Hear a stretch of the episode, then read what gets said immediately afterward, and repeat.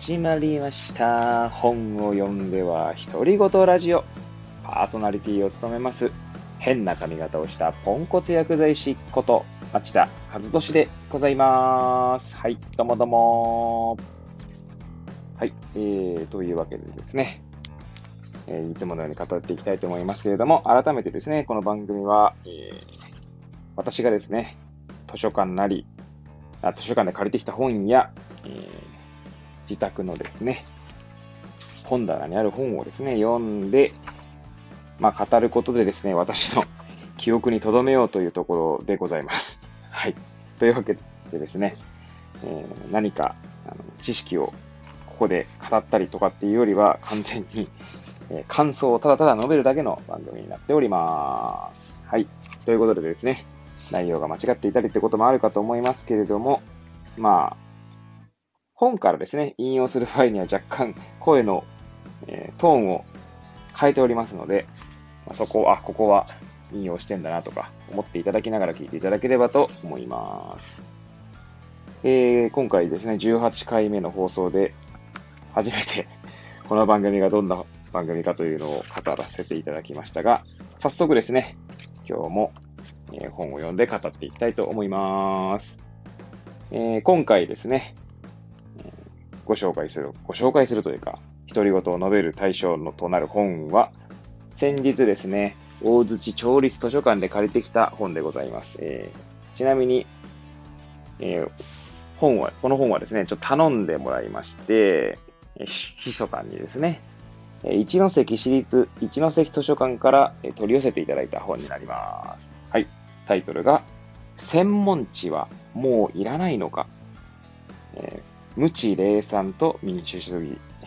えー噛んでしまいました。はい。えートムリ・ニコルズさんの本ですね。えー高里博さんの翻訳となっております。はい。三鈴書房から、えー2019年7月に出た本ですね。はい。ということでですね、今回は、一応、橋書きから、序章、あ、序論、そして第一章、専門家と市民というところまでを読んでですね、まあ、たかだか52ページなんですけれども、読んで、えーなんだろうな、自分の中に、まあ、刺さったところをですね、ちょいちょいと語っていきたいと思います。はい。まあ、まずですね、そもそもこの本を借りた、借りようと思ったのは、前回の放送ででもね、言ったかと思うんですけれども、まあ、一応私ね、あの本当ポンコツではあるんですが、一応薬剤師としてですね、まあ、仕事をする中でですね、まあ私自身はそんなにあんまりこう、そういった場面ないんですけど、こういこういった場面というのかな。薬剤師の友人の話に聞くとですね、まあ患者さんの方がですね、なんて言うんでしょうね。患者さんの方がって言い方も変ですね。まあ薬剤師が知っている知識っていうのがですね、なんかこう、うまく受け入れてもらえない場面とかがあったりするようなんですね。で特にですね、まあもちろんその、実際の場面にはそ、えー遭遇したことはないので聞いた話だったりっていうのがありますし、あとは、SNS 上のですね、やりとりなんか見てると、ま、ままさにそんなところは感じるところではありますよね。はい。薬剤師がツイートしたことに対して何か反論が入り、全然こう、噛み合わず、平行線をたどるみたいなのはですね、まあ別に薬剤師に限らずですね、えーツイッターなんかでよくある場面なんじゃないかなと思います。はい。で、まあそんなところからですね、そもそもなんかこう専門家と一応言われる、薬剤師はね、薬の専門家とかっていうふうに、まあ言われるんですけれども、まあそもそも専門家って何なんだろうなと。自分は果たして専門家として薬剤師として何かできているのだろうかと、こう、日々こう、自問自答している中でですね、まあ、このタイトル、まあ、タイトルでですね、ちょっとこう借りてみようかなと思ったわけですね。はい。で、長らくですね、Amazon のお気に入りずっと入れてあったんですけど、まあ、何せこの本一応、3400円。まあ、まあ、確か、えー、医学書とかですね、薬学関係の書籍と比べれば、まあ、1000円くらいはお得な感じはあるんですけれども、いや、何せですね、医学書とかですね、薬学関係の書書籍っていうのはですね、専門書っていうのはですね、まあ、4000円、まあ、3000円からスタートと言っても過言ではないかなと。まあ、もちろん中には安いのもあるんですけど、はい。まあ、5000円とか普通にありますよね。そう考えると確かに水処方の本は高いんですけれども、まあそういった専門書と比べると、まあ若干、あくまで若干ですね、1000円ぐらいは安いのかなと。まあ思ってはいるんですけど、まあちょっとなかなかね、買う、お小遣いの関係でですね、ちょっと買うのがためらっていたので 今回借りて読んでみたというとこですね。はい。で、えー、ここでですね、序論の、ってかもうね、あれなんですよね。ちなみにこれ、収録ボタンを押す前にですね、あ、ここ、こんな感じで語ろうかなとかって、なんとなく思うんですけど、収録ボタンを押すとですね、すっかり忘れてしまうということが よくあります。はい。で、えー、私がですね、まず、えー、なんだろうな、私の中にこう響いたところはですね、まあ、序論ですね。はい。えー、っと、序論の13ページですかね。ちょっと読んでいきたいと思います。栄養的に優れた食事から国防費まで、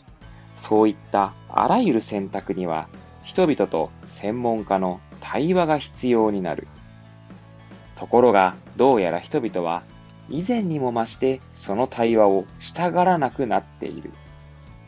彼らとしては十分な情報を集めたから、そうした決定は自分で行いたい。もちろん、そうしたことを自分で決定したいと思う場合に限る。一方の専門家たち、特に学者は、一般の人々と対話するという義務を放棄してしまった。彼らは専門用語と今日的な意義を持たない議論の影に引きこもり、仲間内の付き合いだけを従っている。その二者の中間にいる、いわゆるパブリック・インテレクチュアル、かっこ公的増進に貢献する知識人と呼ばれる、えー、かっこっていうのかな。私もその一人でありたいと思っている、えー、人々は自分たち以外の社会と同様に苛立ちを募らせ、二極化している。はい。ちょっと長めに読みましたけれども、いや、ここでですね、まあ、先日読んだですね、平田織座さんの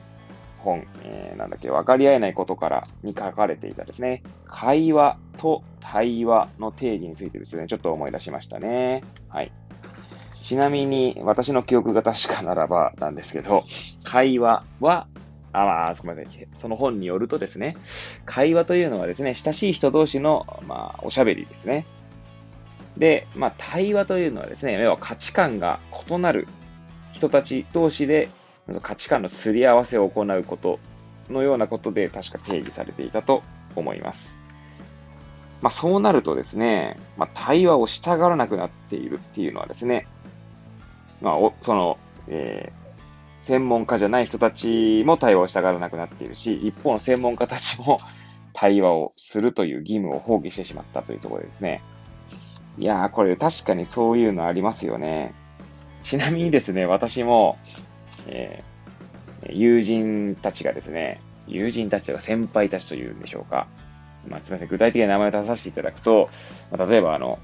尊敬する薬剤師の一人であるですね、青島修一先生がいらっしゃるんですが、青島先生なんかはですね、まあ、ツイートしてですね、まあ、それにたまにこう、まあ、誰かに食ってかかられる場合にですね、えー、ツイッター上でやり取りをするんですね。いや、それを見ていてですね、まあ、私は若干こう、そう、なんそういうことをしたくないなと思ってしまうんですよ。つまり、いや、それは別にないですよ。青島先生がそういうことをしてること自体は素晴らしいと思うんですけれども、私は誰か、そのツイッター上でですね、その議論、議論するというか、まあ、まさにこれで言う、これで言うというか、平田織田さんの言葉を借りるならば、価値観の違う人とですね、まさにツイートし合う、えー、価値観のすり合わせを行う、ままさに対話ですね。ということをですね、従わなくなってしまっていますね、私は。はい。で、まあ私はその専門家という立場にあるかどうかはわかりませんが、えー、義務を放棄してしまっているんだろうな、なんて思いましたね。で、なんでなんだろうなと思い、思うとですね、まあ、ここ、この本にも書いてあるんですけど、えー、専門家が、まあ、その私の話じゃないですよ。この本に書かれているんだと、専門家が言った言葉というか、えー、主張というものに対して、専門家じゃない人たちっていうものが、人たちがですね、まあ、ある種怒りというか、まあ、感情を揺さぶられてしまうことがあるというようなことが書いてあるんですね。えー、どこに書いてあったかっていうのがですね、ちょっとこう、すぐパッと出てこないんですけれども、えー、一部の人にね、こう、怒りを誘ってしまうみたいなことが書かれていましたね。なんで、やっぱり価値観が異なっている者同士で対話をしようとすると、まず、建設的な議論にならずに、感情のぶつけ合いになってしまうことがあるのではないかなと、まあ、私自身はちょっと認識しているところがあって、で、えー、なんていうんですかね、建設的な対話にならないときにですね、えー、なんかこう疲れますよね。なんだろう。そうまでして相手の価値観、まあ、まあ、対話は本当はすり合わせなので、どっちかの価値観を押し付けることではないんだと思うんですけど、人様の見ているその議論を見ていると、それは別にあれですよ、青島修一先生の話じゃなくて、一般的な、まあ、それこそツイッター上で繰り広げられるツイートの応酬を見ていると、なんかこう、感情のぶつけ合いみたいになっているように、まあ、見えてしまうんですね。で、なんで私はそういうものになんかか、まあなんだろう。そういうことをしたくないと思ってしまう。なんだろうな。多分それは、まあ、私自身をさら、の悩みをさらけ出すのだとすると、多分ですね、まず傷つきたくないという思いがあるんでしょうね。何かこう突っ込まれた時にですね、それこそ、まあ、上げ足を取られるので何でもいいんですけれども、えまず突っ込まれた時に、反論できるかどうかが不安であるというのもあります。はい。そして突っ込まれることに対して傷つく可能性が高いというのがあります。私自身がですね。あるいはですね、自分の無知をさらけ出すのが怖いというところもあります。そういったところからですね、多分傷つきたくないという自己防衛反応が働いて、多分対話をすることを避けてしまう傾向にあるなとまあ、私自身はそういうところがありますね。はい。なんでですね、なんかこう、それは、私は果たして専門家なのだろうかと。薬剤師として、あの、なんだろうな、薬剤師なのだろうかと。ちょっとある種またこの自分の疑問を、を、自分自身に対する疑問を より深める形になってしまいましたね。これを読んでみてですね。はい。あとはですね、そうですね。ど、どこを読もうとしたのであったかを本当に忘れているんですけれども、えー、この第一章の最後の方にはですね、そもそも専門家とは何なのか？というところが書かれているんですね。40ページですね。専門家と市民。まあ、この第一章のタイトルとなっている部分が、まあ、なんていうんですかね、その小項目に、のタイトルにもなっているんですけれども、まあ、ここに書かれているのでですね、思い出したのが、なんていうんですかね、専門家とそうでない人を区別するとなると、まあ、結局ここに書かれているのだと、まあ、証明書ですね。まあ、要はライセンスですね。それこそ私は薬剤師ですので、薬剤師として、まあ、なんだろう、その資格を証明する証明書が、まあ、あるわけですね。厚生労働省の、まあ、大臣というか、薬剤師免許、薬剤師免許と言われるものですね。はい。で、薬剤師免許を取るには、まあ、大学を卒業した後に薬剤師国家試験を、まあ、合格しなきゃならないんですけれども、まあ、そのライセンスはあるんだけれども、ただその専えー、ここの41ページの最後にも書かれていますが、専門家の中にも専門家が存在する。はい。まあ、これはですね、薬剤師の業界だけで紹介、あで紹介すればですね、薬剤師という資格を持った上にですね、例えば、まあ、ある種、ある種じゃないですね、いろんな学会が、こう、学会で作られている認定資格というものを持っている人たちがまずいますね。まあ私も一応プライマあ、日本プライマリーケア連合学会のプライマリーケア認定薬剤師という資格を持っておりますが、まあそういったところでのその専門家の中の専門家というのもありますし、まあその中でもですね、例えば論文とかを書いたり、その、えー、博士号のようなものを書く、えー、持っている、えー、俗にファーム D みたいなものを持っている方だったり、まあそういった形で専門家の中の専門家ですね。なんで私なんか一応プライマリーケア認定薬剤師持ってますけど、果たしてそれで、その専門家の中の専門家と言われるかっていうと正直自信はありませんね。それとですね、やはりこう、経験というものもここには書かれてますね。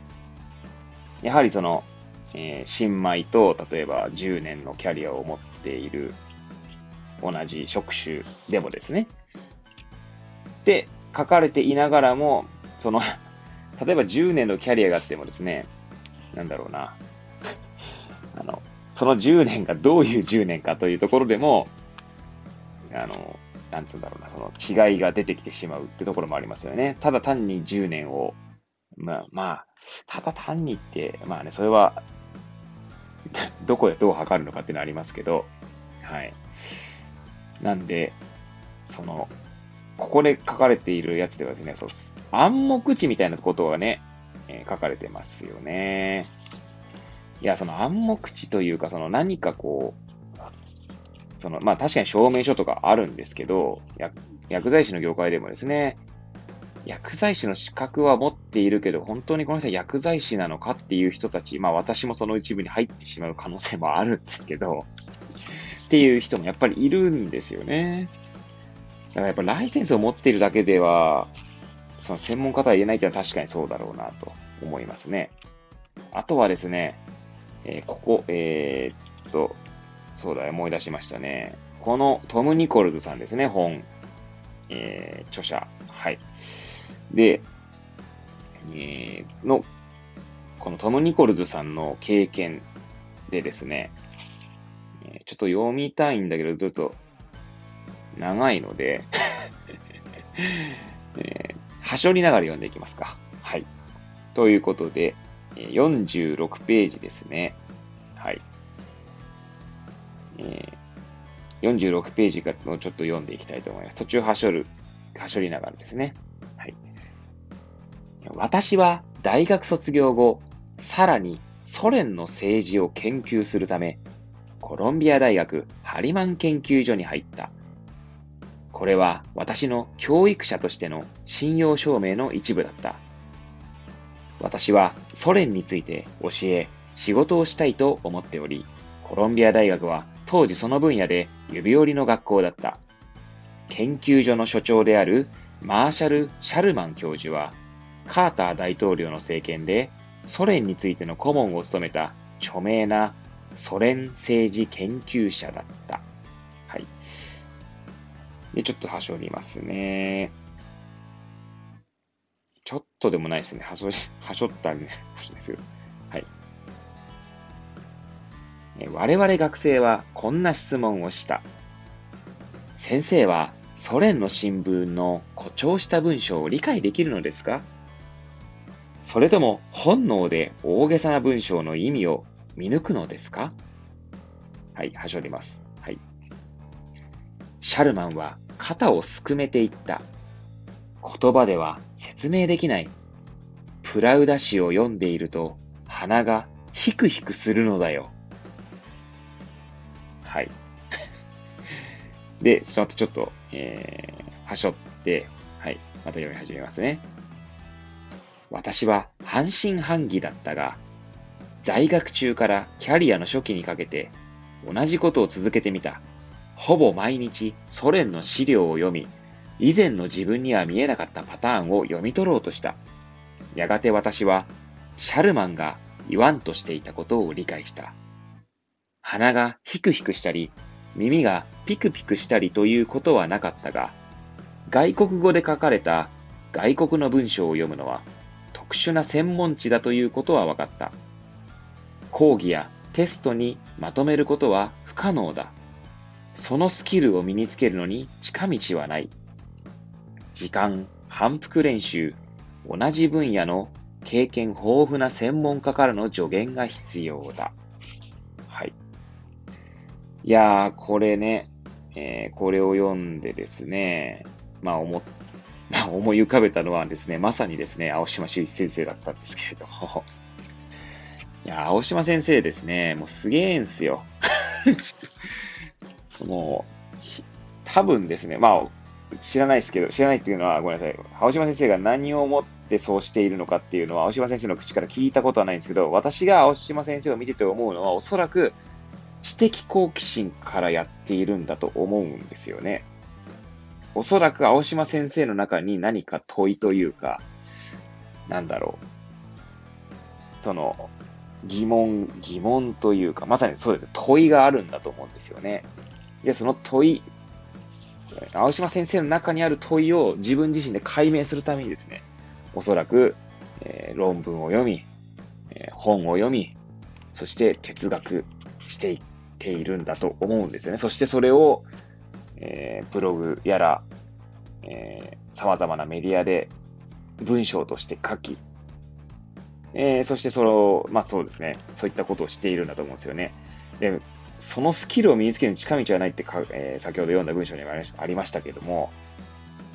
まあ、そうなんですよね。もう、膨大な時間を多分、使って、あの1位まで、あの位までって言っちゃうですね、青島修一先生という人が、多分、形作られたんだなと、こう、まあ、見て、見ているっていうか、あの、第三者としてですね、見ているんですけれども、いや、だから本当にすげえなと思うんですよ。時間と反復練習ですね。はい。いや、そう考えるとですね、私はそこまでそういったことをしていたのかと、はい。自問自答するわけですね。はい。まあ、先ほどのね、まあ、今これはね、青島修一先生を思い浮かべたというところで、ここを紹介させていただきましたけれども、その前に読んだですね、専門家とは何か的なところでですね、えー、言うのであれば、えー、さっきね、その10年、新人か10年か、その経験というものがあり、をが、えー、専門家とそうでない人を分けるみたいなことを言いましたけれども、まあ、例えば薬剤師でもですね、10年のキャリアがあるものと、えー、新卒で働いたばかりのものの、まあ、違い、確かに10年というキャリアは、の経験という違いはありますけど、なんて言うんでしょうね。意図を持ってその10年を過ごしていたかどうかっていうことでですね、を言えば、単に、なんだろうな、仕事をこなしていただけの10年だった人と、その10年仕事をする中でですね、自分の仕事をより洗練させながらの10年ではですね、多分全然違うんだと思うんですよね。まあこれは多分おそらくどの職種にも言えることだと思うんですけれども、で、それを分けるものは何なのかっていうと、やっぱりこう何なんでしょうね。この、なんかこう、メタ認知とかにもつながるのかもしれないですけれども、はい。なんか自分についてよくわかんなくなってきましたけれども、はい。いやー、なんかね、そういったことをちょっと考えさせられた。そういったことってなんだよって自分で今突っ込んでしまいましたけどね。はい。いやー、だからね、私は実は今11年目ぐらいなんですけど、よ、まだまだね、薬剤師としてはまだまだペーペー、ペーペー、中堅ぐらいなんでしょうかね、一応。で、これから、まあ、どうなるかわかんないですけど、改めてですね、もっとこう、専門知というものを、専門家としてですね、えー、振る舞いたいわけじゃないんですが、専門家になるには、まだまだ努力が足りないなぁと、まあ、これを読みながら思った次第でありますね。はい。そういえばですね、ちょっとあの、なんだ、少し戻りますけども、確か橋書きだったかな？えー、あ、じゃない、橋、序論じゃないな。あ、第一章ですね。第一章のですね、専門家と市民の最初の小項目があるんですね。22ページですね。えー、説明したがり屋の国と書かれた、まあ、小項目。小項目って言い方がいいのかっていうのはもう最初、この放送の最初、この放送っていうかね、この番組の最初の頃から言ってるんですけど、まあそれはさておき、はい。で、書かれているところでですね、いや、俺、また自分自身もこういうのよく使っちゃうなと思ってしまうのがありました。はい。えー、じゃあここもちょいちょいですね、はしょりながら読んでいきたいと思いますね。冒頭から読んでいきたいと思います。誰でも会ったことがあるはずだ。職場の同僚だったり、友人だったり、親戚だったり、若かったり、年寄りだったり、金持ちだったり、貧しかったり、教育を受けた者もいれば、ノートパソコンと図書館貸し出しカードだけで独学した者もいる。だが、説明したがり屋には一つ共通点がある。普通の人なのに自分では情報の宝庫だと思っているということだ。自分が専門家より博識で大学教授より広い知識を持ち、騙されやすい大衆よりも見識があると思っている説明したがり屋は帝国主義の歴史からワクチンの危険性まであらゆることについて喜んで教えてくれる。でちょっと端折りますね。はい。で、えー、このなんか、ドラマのですね、チアーズというところに登場していたクリフというキャラクターについてちょっと例えが出ております。そして、クリフについて語っている文章に、を読んでいきたいと思います。はい。クリフは現実の説明したがり屋と同様に何か言うときには必ず研究によればとか、これは周知の事実だが、といった前置きから始めた。はい。で、ここで何をこれ読んだ、な、なぜここを読んだかというとですね、いや、私自身もですね、この、なんつうんですか、ある種枕言葉というんでしょうか、研究によればとかですね、これは周知の事実だがに近い、えー、文章をですね、最初に挟んでしまう傾向にあるなぁと。はい。思って、えー、なんかこう、自分を振り返ってしまいましたね。説明したがり屋なんだろうな、私はと。まあ、多分ですね、おそらく、えー、私がよくやりがちなのは、この本によればとかですね。まあ、それこそ先ほど青島修一先生の例えを出し、例えつがね、の話を出しましたけど、青島先生が言ったことによればとかね、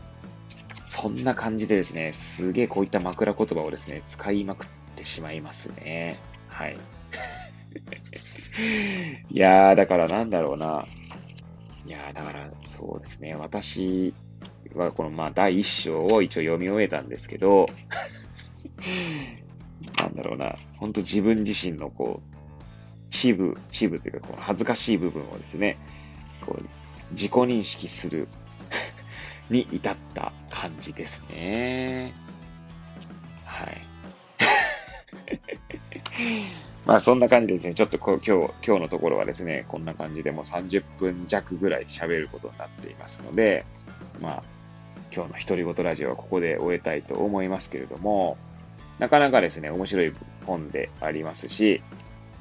結構ですね、読みやすい文章で、えー、サクサクと読める感じになっていますので、はい。この感じでですね、一応また一章を一日一章ぐらいのペースで読んでいこうかな。はい。一応この本は第6章、そして結論で終えていますので、結論と第6章は最後に読む、一緒にやるとして、まあ一章、一日一章、まあもしくは二章ぐらい読めそうな時にはパパッと読んでって感じでやっていきたいと思いますけど、こんな感じで、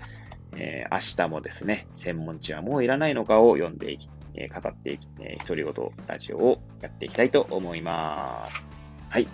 えいつものようにですね、ぐだぐだとした語りでしたけれども、最後までお聴きいただいた皆さんにはですね、ほんと感謝しかございません。え、ありがとうございます。え、というわけでですね、えー、また明日、えー、この本について語っていきたいと思います。はい。それではまた明日、えー、また次回ですね、お会いいたしましょう。さようなら。